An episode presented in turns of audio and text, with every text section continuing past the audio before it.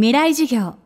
この番組はオーケストレーティング・ア・ブライター・ワールド NEC がお送りします。未来授業火曜日チャプター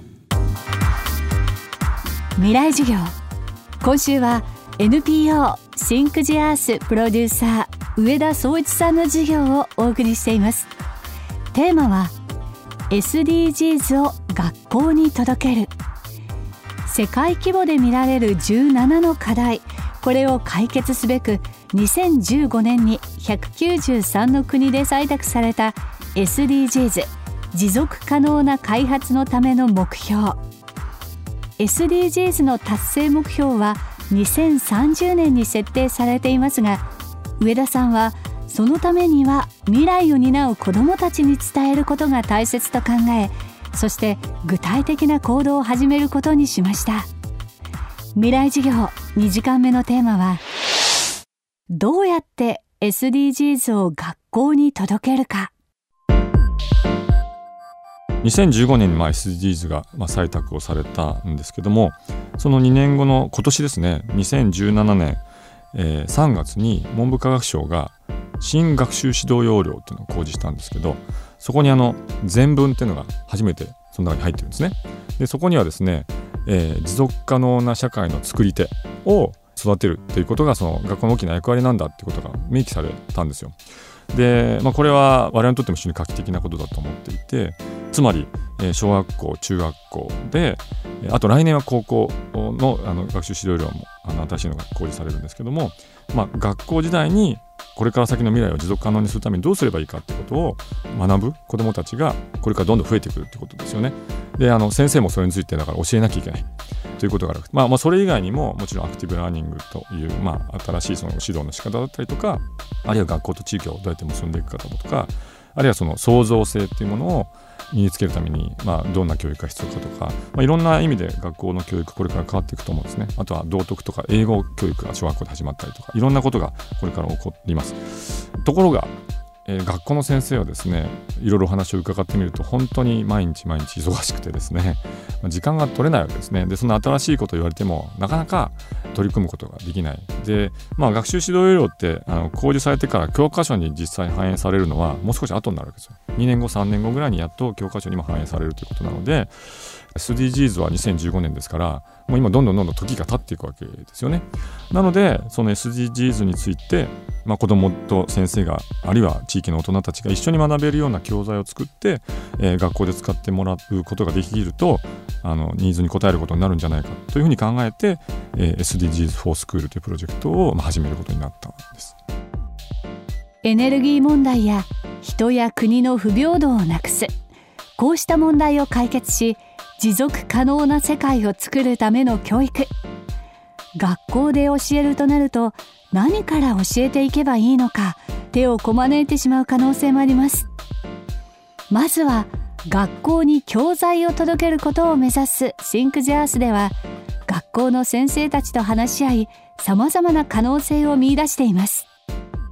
あのもうすでに SDGs に関心を持ってる、まあ、あるいは持続可能社会の担い手を作るっていうことがね学校の役割だと言われてどうしたらいいんだと思ってる先生たちに、えー、SDGs っていうのを、まあ、すごくシンプルにまあ、世界中の人が合意して決めた世界共通の目標じゃないですか。なのでまず、まあ、自分たちの未来を考えてもらうというような、まあ、授業を先生たちにやってほしいなという思いがあるんですね。であとやりたいっていう気持ちもすごく受け止めているんですよ。まあ、そのために、まあ、その授業で使える教材を作ろうと。で、まあ、具体的に本と映像とあとはそのカリキュラムのアイディア、えー、みたいなものを作ってですねでそれを公募して希望する先生に届けようということを今えしようとしてます。でまあ届けるだけでは当然ダメなので届けた後は例えば教員の方たちは一箇所に集めた研修をしたりとかあるいはもうすでに実践した先生たちがノウハウを交換できるような、まあ、ティーチャーズサミットみたいなイベントをやったりとかあるいは先生だけじゃなくて生徒たちがいろんなことを発表できるような場作りをしていったりとか、まあ、そんなことをしていきたいと思っています。あともう一つは今都立高校のあの三藤先生っていう先生が一緒にあのこのプロジェクトやってるんですけれども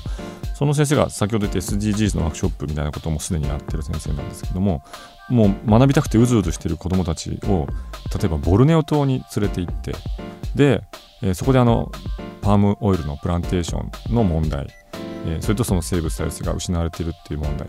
まあ、要するに経済の問題と環境の問題がまあぶつかっている現場に実際に連れて行ってマレーシアの同世代の子どもたちと対話をさせたりとかそういうフィールド授業っていうのをもうやってるんですねもう4年ぐらいやってるんですけどもボルネオからね帰ってきたその子どもたちが本当にあのすごい成長を遂げるんですよ。実際なんと高校生が自分たちで企画をしてその持続可能社会どうやっていくかってことを考えるシンポジウムを開催したりとかあるいはその絵を描ける、えー、子たちがアートの力で、えー、これから先未来をどうやって良くしていったらいいかみたいなことをですねそういう集まりシンポジウムをしようとかですねす子どもたちのそのパワーがすごい感じられるんですよね。えー、そういうその問題そのものとその子どもたちがつながるっていうような現場に連れていくようなですね学びの場をここから生み出せたらいいなというふうにまあ思ってるあの本を作って届けるだけじゃなくてそういう新しい学びのデザインをその先生たちと一緒にやっていくっていうのがポイントだと思ってます。これはでも先生たちお話ししててあの SDGs をあの学ぼうと思った1教科じゃ無理だと。でやっぱ教科横断的にあの学びの場を作るっていうのもこれもあの今課題になってるんですよね学校ではね。でそのためのすごくやっぱいい教材になると例えば英語だったり道徳だったり家庭科だったり理科だったり、えー、あるいは国語だったりとかもうさまざまな教科で SDGs に取り組む入り口があるんですよねあるいは社会だと。そういったあの先生たちが協力し合って一つの授業を作り上げるというようなそういうチャレンジも多分いろんなところで始まるんじゃないかと思ってますね。未来授業。今週の講師は NPO シンクジアースプロデューサー上田総一さん。今日のテーマはどうやって SDGs を学校に届けるかでした。未来授業。明日は SDGs が教育と社会を結びつける例についてお送りします。未来授業。この番組はオーケストレーティング・ア・ブライター・ワールド。NEC がお送りしました。